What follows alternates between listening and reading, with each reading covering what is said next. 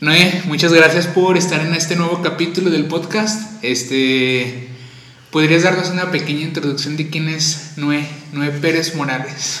Pues más bien gracias a ti, Mijeras, por darnos la oportunidad con este proyecto que estás haciendo. De veras, de corazón, muchas gracias. No, de qué a ti, Y Noé. pues, en sí, José Noé, pues se va a escuchar así a lo mejor muy tonto, pero sería como una capirotada visual, Mijeras. Es, es como... Una mezcla de muchas cosas, pues lo que lleva la capirotada, ¿no? Plátano, Sí, sí, sí. pasas, que dices, bueno, es un postre Ajá. que todo el mundo come en esos tiempos de calor. Lo hago más así referencia, como que, que es como todos, ¿no? Que a lo mejor muchas personas tienen, están influenciados, no sé, de un, de, de un solo tema. Dentro de tu producción artística te gusta hacer mucho caricatura, ¿no? Haces mucha caricatura. Sí, mijeras. ¿Te gusta la cultura urbana? Sí, sí me gusta. Sí. ¿Qué, qué implementas de todo ese conocimiento que tienes de, de lo urbano a lo artístico? O sea, ya el tema artístico Ajá. al tema visual. Ok, este, hace un tiempo un, am- un amigo que tiene su local allá en Rayón 102, Carlos, Carlos Torres, El de clásico, ¿verdad? Classic Coffee Shop, El hay quien clásico. guste pasar, Sí, la neta tiene cosas bien chidas. pueden ver todo lo que tiene, de ahí tanto del Geras como de David, de Omar Padilla, este, de muchas personas he aprendido, haciendo referencia, ahorita respondiendo a la pregunta del Geras, hay un documental que estuvo en Netflix y que también pues estuvo, después estuvo en YouTube, Carlos me dijo que hablaba sobre referente al streetwear, Ujú. porque mu- muchas marcas que a lo mejor empezaron, no sé, un deporte, se, se fueron cambiando. A lo mejor esos tenis que tú, tú usamos para correr, mucha- muchas personas los utilizan para su día a día, ¿no? Sí. Por comodidad. Pues tú mejor que nadie sabes, Geras, eso de que la comodidad en un tenis, en un, en un zapato, ahorita ya hay muchas personas que han estado como metiéndole historia. Y del streetwear, ahí hay una parte donde sale Pharrell Williams. Sí. Él habla como cómo empezó eso de utilizar los pantalones anchos, Ajá. que fue como en el 90, pero en el 92 fue como ese Como boom, detonante. ¿no? Ajá, sí. Por eso que hace rato platicabas, Fer, sí se llama, ¿no? la Sí. chava que estudió psicología, bueno, no sé, Ajá. Bueno, que sí que que hace comunicación. o que hace comunicación. Sí, para no desviarme del tema, siempre me llamó la atención eso de traer pantalones anchos. Sí. Porque no estoy seguro, pero yo lo veía más en la cultura del hip hop Ajá. y del skate. Porque si te fijas, hay como una fusión. Sí, no, y aparte es una estética y es algo que pertenece a la cultura.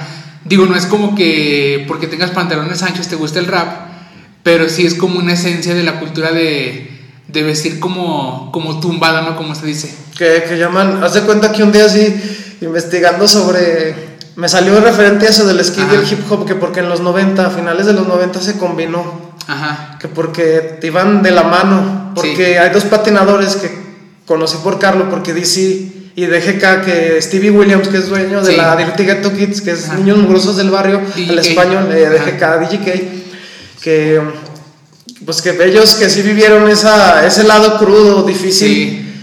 pues lo llevaban, lo llevaban siempre con ellos, el tener tenis anchos y Sí, ropa. ropa holgada, que Sí. decían que, eh, a mí se me hizo muy, me gustó mucho eso que decían que era de la, que eran de la generación de los pantalones lunares y los, no, pantalones de cortina y tenis lunares, por lo Sí. amplio que era, bueno, Sí, se, como se me hizo botas, ¿no? esa de cerrar, definición. sí. Oye, ¿y cómo ves esta, esta diferencia? Porque lo, lo que tú me platicas viene mucho de Estados Unidos. Es como muy cultural de allá. Pero ¿cómo ves eh, todo eso? ¿De qué manera lo ves que llega aquí a México? O sea, porque aquí vivimos en un contexto completamente diferente, Ajá. pero aún así se adaptó como a nuestro entorno. ¿Tú cómo viste, cómo has visto este, Oh. este cambio y este movimiento? Mira, puedo, voy a relacionar así dos temas que siento que se puede dar. Ajá. Ya ves que mm, aquí en México es como todo, no abrazas, abrazas, no sé, algo que a lo mejor mucha gente tiene la oportunidad de viajar a otros países Sí. y conocer, y como que traes ese pedazo de aquel país o ciudad, Sí. un pueblo donde tú vayas. Y lo, me dirijo con mucho respeto porque no es burla lo que digo, sino porque aquí en México. Vi un documental, Geras, ¿te acuerdas que te platiqué que, que me llamó mucho la atención? Porque yo no la creía. Dije, ah, caray, porque aquí pues ese tema es como muy mal visto. Bueno, para mí no, pero para otras personas el tema de los cholos, ¿verdad? Sí, sí, sí. Porque ya ves que allá en. De hecho, ese documental está en YouTube, se llama Chicanos Japoneses. De hecho, a varias personas sí alcancé a etiquetar ese video a ti, no me acuerdo. Ah, sí, sí, sí, es una. ¿Te acuerdas? Sí, una cultura de cholos, pero en, Japón. En Japón, de. Yo dije, ah, caray, porque tenían hasta tatuajes prehispánicos. Sí. Es, es a lo que voy. Dices, ¿cómo? Algo. Es como aquí en México. Yo no soy experto en el tema. Ahorita le comentaba a David que tatúa y él sí está un poco más dentro de ese tema. Bueno, no un poco más, él sí, sí está dentro de, decía, le estaba comentando, bueno, estábamos platicando tiempo atrás, así con los temas que hemos tenido, que decía que si nosotros nos empapamos de otras culturas, es aquí como en México, como en el anime, es muy bien recibido. Es eso que me dices de que cómo te influencias, fíjate, cómo los japoneses toman de aquí de México. Sí y nosotros de allá de Japón, dices, es como, como un intercambio cultural, no, no sé si se pueda decir así. Sí, sí, sí, es, sí, es como un intercambio cultural. Y a mí me parece que, que, que además de que, de que es muy importante, creo que también es muy bueno porque como sociedad estamos como formando, fabricando una, una especie de, de sociedad. O sea, es como decíamos hace rato, ¿no? En un futuro el idioma mm, mundial va a ser el, a lo mejor el inglés o el español, no sé. Y, creo que empaparse de otras culturas es bien, bien importante porque pues son parte de nosotros, o sea, es parte del ser humano. Todas estas culturas que, que son completamente diferentes a las nuestras, pues se vayan como también empapando y conociendo toda la, toda la cultura mexicana. Porque, bueno, justo ese video que me mandaste de, de, de esas personas en Japón, no están inspirados como en como en el cholo de Latinoamérica, sino como en el cholo mexa, ¿no? O sea, de hecho usaban banderas mexicanas, tatuajes prehispánicos referente a, a las culturas mexicanas. Sí, de hecho, así es como, bueno, yo lo relaciono más así que como tú te traes el corazón, se puede decir, de otra cultura. En lo personal, bueno, yo estoy influenciado así cuando te dije que capirotaba visual, es que porque yo sí me siento así porque tanto he aprendido de los temas, estoy influenciado por el skate, tanto en, yo creo que en todo, ¿no? en lo visual. Empecé a entrar en este mundo del anime que volvió como a resurgir en, en, mí porque tiempo atrás lo veías en la tele con facilidad antes que, de que existiera Crunchyroll, Funimation, todas estas plataformas que ahora ya son de pago. Antes lo podías ver en, en la televisión abierta. Pero pues ya ves que todo va cambiando. ¿Y, ¿Y, crees que todo este toda esta como imagen o todo esto visual que tuviste de niño ahora es, es como parte de tu proceso artístico, ¿no? Sí, de hecho, ¿te acuerdas que una vez Brenda te dijo que cuando estuvimos haciendo la exposición del Tuncabún, sí. que te dijo que es que yo sí, bueno, cuando me dijiste eso que Brenda dijo que que porque es algo de lo que tú veías, ¿no? Sí, es parte de que te influencia sin querer queriendo, bueno, no sabíamos que íbamos a estudiar a lo mejor una carrera que nos íbamos a dedicar a lo visual. Sí, a hacer caricaturas, hacer dibujos, Sí, porque bueno, actualmente yo me pongo a pensar porque tiempo atrás me tocaba en la secundaria que no sé, porque pues cada generación es diferente. Sí. Si tú veías, no sé, una caricatura, pues no era, no era como muy bien visto, a lo mejor no era muy bien recibido. Sí. Pero conforme pasó el tiempo, es algo que se va quedando, se va quedando que, que tú vas viendo y como que no lo puedes dejar y como que entras más y más y hasta investigas, lees y ves documentales, personas que lo siguen haciendo a pesar de su edad, o sea que para eso no hay edad, depende de lo que persona que se dedique. De hecho, me gustaría que hablaras de este, de este autor no recuerdo el nombre, creo que tú te acuerdas de ese artista japonés. Este, ah, Hiroyuki Takei. Sí, sí, sí, que, oh, que tiene. que es más que un proceso creativo, es un proceso como de. como ritual. que, que, colecciona, que tiene las cosas, que tiene carros como los que él dibuja para los mangas. Oh, sí, ese video está, pues me llamó mucho la atención porque lo vi en el tiempo que pues todas las personas a su modo pues lo vivieron en la pandemia. Fue en ese tiempo cuando lo vi. Me llamó mucho la atención porque ahí dice Hiroyuki Takei que él es el autor original de Shaman King. Esta serie que, que se empezó a escribir en el 98 Ujú. y tuvo su adaptación en el anime en el 2001, pero por ciertas razones en ese tiempo pues fue cancelada Sí. y que aquí en México llegó en el 2003, bueno, ya con Ajá. doblaje latino. Sí, decía Hiroyuki Takei que... Casi, bueno, siete sí. años después de, Sí, de que se estrenó en, en Japón. sí llegó ya todo y bueno, fue algo que a muchos, así como también a David y a muchas personas, pues yo creo que nos quedamos con eso. Decía Hiroyuki Takei que todo eso que te gusta, de lo que estás influenciado, Ajá. termina como una colección al fin y al cabo, que- porque para él era muy difícil de deshacerse de todas sus cosas, porque a veces ese video se llama Soul of Shaman King, el alma del chamán, y sí explica su proceso creativo desde Sí. por qué pasó ese, ese estancamiento y de cómo regresó otra vez a finalizar eso que dejó pendiente. Es que también es un.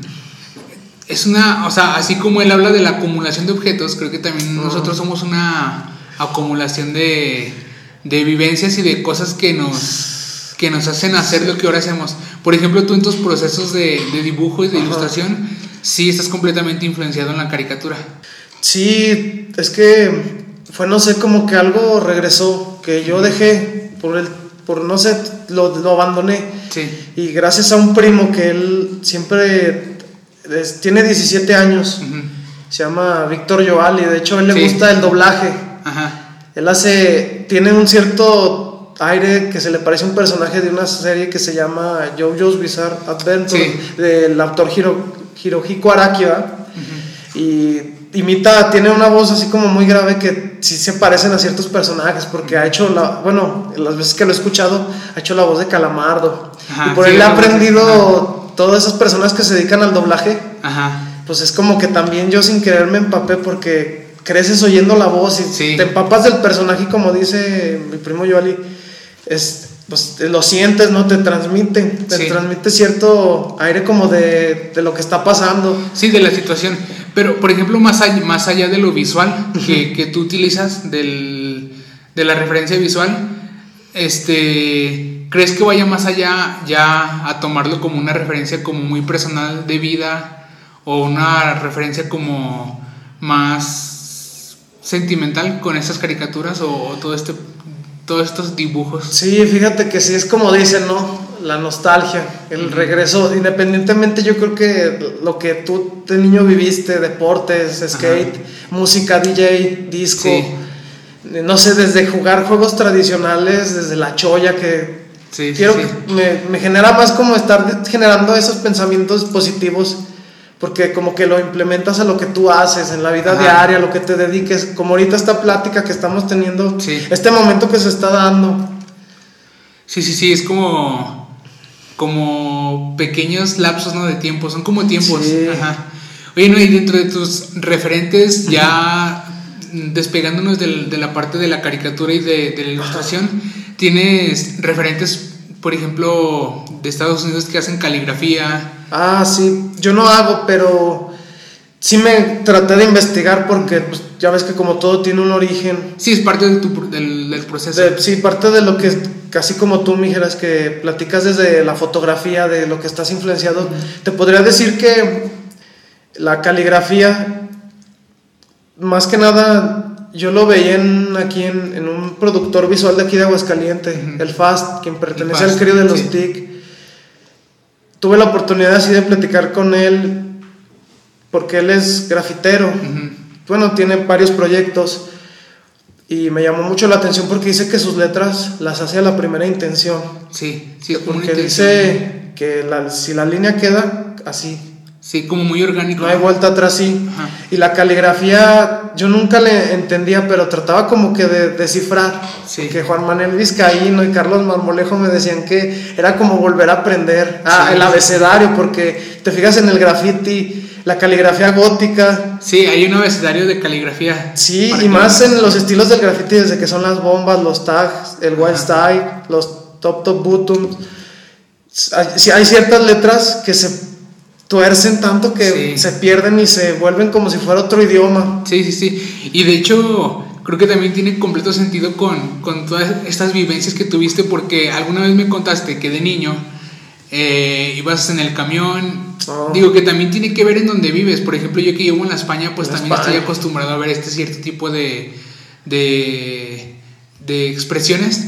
Y, y creo que tú alguna vez me dijiste que, que cuando ibas a tu casa, ¿no? Que ibas volteando a los edificios y ibas viendo las bombas. Sí, eso me pasó cuando estaba en la secundaria, Ajá. porque haz de cuenta que, no sé, como que en lo personal era como un acercamiento que pues no tengo, pero que a la vez como que me identificaba, ya sea desde la música, letras que decían muchos de Sí. sus vivencias, desde pues en el entorno, como dices tú, que yo vivo en el Infonavit Morelos, tú en la España, de esas, esas colonias o barrios que tienen alma y como dice el tequila en una canción, que el barrio es una cicatriz formada por puntos, Sí. es así como tanto, a lo mejor no en, en- en lo que yo hago, sino lo que hace la gente, sino por el hecho de que todo eso se va a lo que uno produce.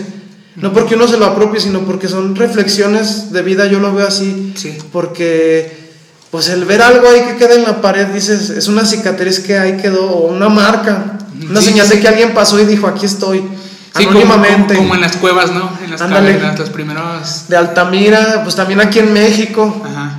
Sí, es ese, esa señal de que, el- una señal de que alguien pasó como, ya ves que hay películas Sí. de muchas personas que se van a los Andes, dejan piedras o raspan Sí. para los días que pasan o no sé, una línea de que... Sí, es una señal de alguien. que hubo gente. Sí. Pero eso también se me hace bien interesante porque yo que conozco tu proceso, me habías dicho Gracias, que, gracias. que, que justo tu influencia, o sea, y toda tu investigación para, por ejemplo, en este caso para tu memoria, empieza desde las cavernas, donde los hombres plasmaban sus, no sé, que pintaban sus manos, hacían figuras, que eran justamente para plasmar que existieron y que estaban ahí. Sí, de hecho así con lo- el maestro Vizcaíno, el profe Carlos Marmolejo y así tú las pláticas que tuve con personas así cercanas o que fue así con grafiteros de aquí de Aguascalientes, ellos siempre tienen esa perspectiva porque yo entiendo, no puedo decir que el grafite es arte porque yo no lo hago, ellos lo viven, lo viven y lo hacen y saben el riesgo que corren, porque independientemente que si fuera arte o no, ya el hecho de, de que lo se retoma eso de la caverna, Sí. llámenlo arte o no, visual no, pero como que el instinto del hombre es, como dice el Poxtel del Stop, ese Sí. programa de tenis históricamente hablando, dice que los grafiteros apuntaban al muro, o Sí. aunque no fueras grafitero, como de los niños cuando escriben, rayan las paredes, Ajá. esos primeros inicios de acercamiento con tomar, no sé, ¿qué le podemos decir? Como la materia, Sí, sí, sí, la plástica del material. la plástico, un- sí, o la plástica del material de que a lo mejor, te digo, arte o no, pero ya el contacto de, de, de ver una pared y como que el instinto Sí. que se hereda, no sé si es una herencia que nos dejaron nuestros antepasados. Sí, y creo que sí, ¿no? Porque creo que el humano, o sea, desde siempre Sí. ha tenido esta cuestión de plasmar algo y dejarlo. O sea, toda la gente que se dedica al arte, que pinta, que hace escultura, que hace gráfica, pues sí está pensando en esta cuestión de dejar su pieza para siempre. Sí. Como el, como el cine, como el teatro, como, como todo. Digo, hay, hay tipos de, de, de arte, por ejemplo, el performance, que, que, que a lo mejor no se puede, pero sí muchas veces se, se hace pensando que, en, que, en dejar una, una marca, ¿no? Una marca, sí. ¿Cómo crees que, que todas estas este, referencias que tú tienes te dejaron como una marca? O sea, ¿sientes que, que fue como muy personal o...? Pues fue más de vivencia, de platicar. Fui Sí. creando, como dicen, no creando, más bien fui aprendiendo ahorita actualmente como a guardar esos buenos recuerdos, porque ahorita pues negativamente para qué quiere, quiere uno estar guardando algo que no sirve, sino algo positivo. Te digo, esto me marcó porque desde que veíamos, pues no sé, Pokémon, Caballeros del Zodiaco, Sakura Card Captors, Yu-Gi-Oh, Medabots, desde lo que era Snoopy, porque a lo Sí, mejor sí. que no somos de la generación de los 90, 80, pero al- todavía en ese tiempo a la nos tocaron cosas de a destiempo que no- nos empapamos sin querer queriendo. Es como pues es dice que- mi hermana, que, que somos almas viejas, porque a lo mejor yo, yo como tú me dijeras, a lo mejor compartimos mucha gente esa cierta nostalgia. Perdón. Sí, y aparte, digo, a pesar, no, no, no nacimos como en ese tiempo, pero nos tocaron todas las caricaturas de los 90, desde el 90 hasta el 2000. Sí, y ves así videos y entrevistas de gente, no sé, que, que traía la ropa, No tanto por lo material, sino porque fueron cosas que se dieron en su tiempo y la Como la gente lo esencia, vivió, ¿no? la esencia de esa nostalgia de ver, no sé, ver la tele por primera vez, o no sé, de escuchar la radio por primera vez y como, como ahorita, ¿no? Platicar, hacer un diálogo por primera vez con alguien. Sí. O sea, más allá de que si es visual o no, es como estar conectado con algo y que te deje una reflexión y que sigas una búsqueda como en Sí. todo, todo, independientemente si no se dedica uno a lo visual o no, la búsqueda de estar haciendo, tener contacto con las personas o con lo que estás produciendo. Sí, y más allá de la esencia, creo que, que también es que, es que no sé si decirlo así, pero también es como una cierta moda, ¿no? Y, Oh, y estética. Por ejemplo, el hecho de que traigas la gorra, el hecho de que Sí, traigas sí. una playera específica, tú también, creo que eso también es bien importante y pues se va adecuando a sus, se va adecuando a sus tiempos Sí. y, y espacios. Y justamente en los espacios, porque ahorita como decimos, no es lo mismo vivir en, en, en Infonavit que en la España, que en las huertas, que vivir en, en el norte, no sé, en, en bosques. Sí, sí, sí. Sí. es una percepción completamente diferente de lo que tú estás haciendo. Sí, es, es depende, sí, te digo, me gusta manejar esto con mucho respeto porque no Sí, trato ni sí, de ser sí. ofensivo porque, pues ahora sí que las personas que viven el día a día en sus casas, pues ven todo lo que sucede, ¿no? Y a lo mejor a muchas personas sí les sirve, se influencian de eso que ven. Sí, sí, es sí. como dices tú, pues no es lo mismo ir a, a una colonia donde dices, bueno, está más tranquilo que acá donde pues hay ciertas situaciones que a lo mejor se vuelve peligroso. Sí, sí, y, y además este se percibe completamente diferente. Sí, Por ejemplo, cuando fuimos a, a Ciudad de México, este, oh, sí. fuimos al, ¿qué? Al meeting, meeting, ¿qué? Meeting of Style. ese evento Bueno. que hacen Ajá, que pasamos y dimos un recorrido por donde fue y está bombardeado de murales, de Sí. como de arte urbano y es una percepción completamente diferente a la gente que no conoce tanto o no está dentro del de este círculo Sí, sí, sí. a cuando estás dentro. O sea, ya lo ves diferente. Sí.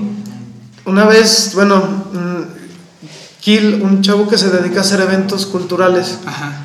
me dio la oportunidad y ya te digo, estaba el FAS, estaba el Esperma, estaba el Placo. Sí. Ellos que ya tienen tiempo, que ya Sí, están dentro de.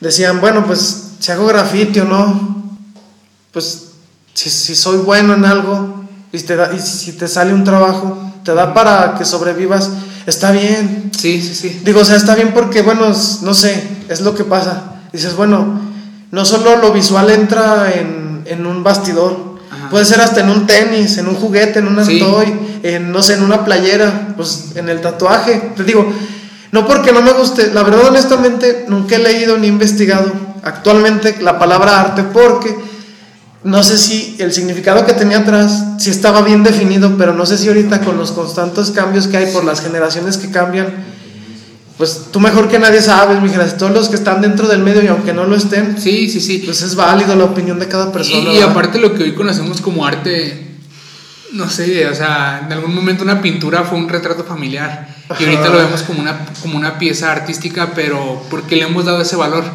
Y yo también creo que todo este valor que le damos a las cosas cambia dependiendo de su tiempo. Sí, te digo, así como tú dices, eso, bueno, me, me llamó mucho la atención que dices de que cómo tú te desenvuelves en el entorno donde vives. Sí, Y pues no es culpa de la gente que creció en un barrio porque pues tú no escoges dónde Sí, nacer. ajá. Que si tú dices, ay, jole, pues yo vengo, te digo, con respeto de un barrio y, y ves esas letras, dices, ah, caray. sí, sí, sí. Como que no sé si en la persona, que ese niño despierta algo y se va influenciando y dices, ah, caray.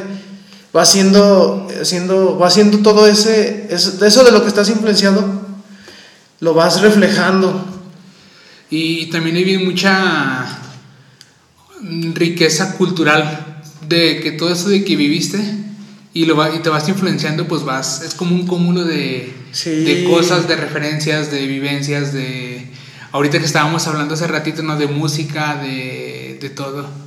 Oye, ¿no? y de, de algunos de tus referentes musicales, este, a ti que te gusta mucho el, el rap, ¿estás Oh, bien no. influenciado en, en Psycho, ¿no? Psycho Realm. Sí me clavé un rato porque haz de cuenta que empecé a ver, pues ya ves que todo el mundo dice la palabra cholo y cholo, porque no es culpa de la gente, porque pues no, no, no hay... No, conocemos el... O alguien que se especialice, que sí lo hay, sí lo hay. Sí, pues tú ahorita que estás en tu memoria. Sí, Psycho Real fue como de, ah, caray, que a lo mejor no, mucha gente no le va a gustar porque pues no ha, no ha de ser muy apropiado ver a alguien pues rapado, con, pantalones tan amplios, tatuajes. Hablando de la policía. Hablando de la policía, porque sí me impactó mucho porque hay una rola de, no sé si es de 1993, 83, se llama Psycho City Block, sale una máscara de gas. Y en ese video sale el Be Real. Be Real ya ves que pertenecía a un grupo más atrás antes de Cypress Hill. Y salen unas letras de bloque. Sí, sí, sí. Y esas letras ya después cuando empecé, empecé como a leer un poco más de la cultura chicana, del origen social, porque todo tiene que ver con el origen social de esta cuestión de que, sí, desde el racismo, desde cómo aislaban a la gente, pues se le daban prioridad por, por inmigrar a otro país. Esas letras salen en ese video y se dicen Psycho Real y salen unos Lord Rider porque tanto la cultura chicana, te digo, abrazó el mexicano y los que no son mexicanos, los japoneses, yo creo que hasta los jamaiquinos, no sé, los afroamericanos se influenciaron de la cultura chicana. Sí, y, y de hecho, o sea, como que llegamos al mismo punto, al final. Es, es algo que lo enriquece, así como los japoneses se influencian de nosotros, nosotros de ellos, pues la cultura chicana también fue un pues un, es una cultura que con, con, cosas tanto de Estados Unidos, con cosas mexicanas, como con influencia de otra gente que viene de otros, de otros países de, de Latinoamérica. Sí, te digo, Psycho Real sí me influenció en el sentido porque ves en sus videos en The Land of Shadows, así como dices, sale el comandante Marcos del ZLN, de Ejército Zapatista. Sí, sí, sí, sí. Sí, de, del movimiento zapatista dices, de Liberación Nacional, ¿verdad? Creo que es ZLN y sale uno representando hacia el comandante Marcos y salen las Catrinas, pues aquí en Aguascalientes, bueno, en todo el mundo, pero ya ves por Guadalupe Posada como que aquí nació. Sí, el... Bueno, en el sentido, porque dicen que la Catrina fue como... Pues nació como una representación. Que fue una burla del Catrín, pero en la, mujer, no una burla, sino pues haciendo referencia como para darle su lugar, ¿no? Sí, como que al final todos nos íbamos a morir. Y ese video me gustó porque sale, salen pues aztecas, todo lo de la cultura, bueno, lo, lo, prehispánico, lo católico, porque eso lo encuentras en el muro. O sea, me llamó mucho la atención porque el Psycho nombra tres puntos y Mr. Yoshi Locotes, en paz descanse, ya ves que tú me dijiste que pues ahí algo pasó, que perdió la vida. Él decía que tres puntos, que era vida, no, muerte, cárcel y manicomio, que porque en una riña, una de dos, matas a alguien o te matan o quedas mal. Mal en el sentido un mal golpe y te puede afectar tu vida o psicológicamente. Es que es, bien amplio y creo que todo esto que, que, hablamos y toda esta cultura nace desde, sí, desde lo prehispánico, pero también del catolicismo. Sí. Porque también somos, o sea, tú, tú has visto en las esquinas, así como ves a una representación prehispánica, un mural, pues también hay vírgenes que representan algo en, en ese barrio. Sí, sí. Y, y sí, o sea, hay muchos símbolos que no conocemos, como ahora que me dices los tres puntos, la Virgen en las esquinas, hasta el simple hecho de los tenis colgados en los cables, ¿no? Tú una vez me comentaste algo, mijeras, que tenía que ver con algo, ¿no? El colgar unos tenis. Sí, sí, porque sí. Tenía que, que, porque ahí estaban las zonas, ¿no? Algo, algo pesado, ¿no? Difícil. Pues muchas veces lo usan como punto donde, donde venden drogas, así. Sí, fíjate, cómo todo eso tiene un... un a lo mejor dices tú, bueno, que tiene que ver lo que estoy platicando del anime con la cultura chicana, las caricaturas. Pero hay personas que así están influenciadas. Yo no lo hago ni para faltar al respeto, sino porque dices a los japoneses, no ya ves, el que hizo el soundtrack Shingo se llama el rapero que salió para el anime de Samurai Champloo, estaba como influenciado por esa cultura, así como muchas personas pueden estar influenciados por la cultura del, del tenis que es sneakerhead, ahorita ya que el hype exagerado. Dices, es como que, bueno, yo lo veo así, porque antes de decir arte, no, digo, pues es algo que estás influenciado, como que te, te, te identifica, ¿no? O a lo mejor que algo que dices, híjole, me recuerda algo, por lo que dices, cada significado, desde la calle, desde tu casa, desde lo que tienes en los valores con tu familia. Bueno, yo creo que todo eso se refleja en, el trabajo visual de cada persona, tanto en video, música, lo que hagas. Bueno, perdón que fue muy repetitivo, pero siento que todo eso se complementa desde la familia, desde los amigos, desde lo que lees, escribes, de lo que escuchas, de lo que, desde las pláticas que vas con la gente que ni conoces y al final termina siendo tu amigo y que te dices, ah, caray, tiene mucho en común. Pues es justo lo que te decía que, que es un cúmulo, o sea, creo que la sociedad somos un cúmulo de, de experiencias, de vivencias y pues nos vamos como formando ¿no? a partir de ellas. Oye, casi para concluir, este, a todos les pido que nos recomienden un, una película, un libro, un álbum, ah, pero una, un anime que nos quieras recomendar. Pues mira, no, no, sé si a mí en lo personal sí me gustó mucho, porque me lo recomendaron. Vi la serie, la película, fue la serie de Kimetsu no Yaiba, la de Demon Slayer. Ajá. Muy buena, la verdad, desde esa película, la, serie es la serie y la película que se llama El tren infinito. Muy buena porque platicando con Magda, la hermana de Carlos, ella está muy influenciada del hip hop y el anime y otras cosas que, bueno, es lo que yo alcancé a identificar y agradezco mucho tener la plática así contigo. No, pues de qué a ti no Y me dice que porque antes no sé, las caricaturas, las películas te conectaban, no sé, a alguien le pasaba algo, híjole, sentías, ¿no? Como que sí, te daban ganas de llorar, ese sentimiento que te conectaba. Un ejemplo que puso Magda, ya para terminar, mijeras, cuando están en Dragon Ball en la saga de Majin Buu, cuando están peleando con los androides, Que, que se le pisa la cabeza al androide número 16, no recuerdo si era el 16. No recuerdo tampoco, pero... Bueno, si no hay que me corrijan. Ajá decías, ¿cómo Gohan sintió ese, esa impotencia? Dices, bueno, a lo mejor es una tontería lo que está hablando uno desde juguetes, pero no, porque hay gente que le hace recordar algo y es un sentimiento que tienes que te lo guardas, dices, ay, jole, como que me identifica. Sí. te conecta, pues, y yo sí recomiendo esas, esa, esa serie, a lo mejor mucha gente ya la vio, pero yo tengo un poco de haberla visto y de veras, no, no solo es por las escenas sangrientas, sino porque tiene ciertas reflexiones de vida. Sí. Este, y esta la podemos encontrar, ¿está en Crunchyroll también? Está en Crunchyroll, está en Netflix en español ah, latino y está en Cuevana la película. También ya doblada al español. Igual la vamos a dejar ahí en Instagram para que la gente la pueda ver. Va, mi hija, sí, sí. Y pues muchísimas gracias, ¿no? Por, por la invitación y por el tiempo de, de, de, grabar. No, pues a ti que va. Gracias, Noé. Este, igual tus redes, tus piezas y toda la, información va a estar en Instagram para que ah, te puedan seguir. Y pues muchas gracias, Noé. De hecho, ahorita que dices Instagram, pues ah, sí, bueno, Facebook. Más activo también ahí. Sí. Sí, sí, sí, muchas gracias, mijeras. Para hacer uno, porque sí, estoy muy despegado en eso, pero sí, sí, ahí estamos y muchas gracias. Y mi Facebook es José Noé Pérez Morales, a quien guste. Ahí estamos y gracias por el tiempo y el espacio. No, pues a ti, muchas gracias. No, pues qué va, mijeras.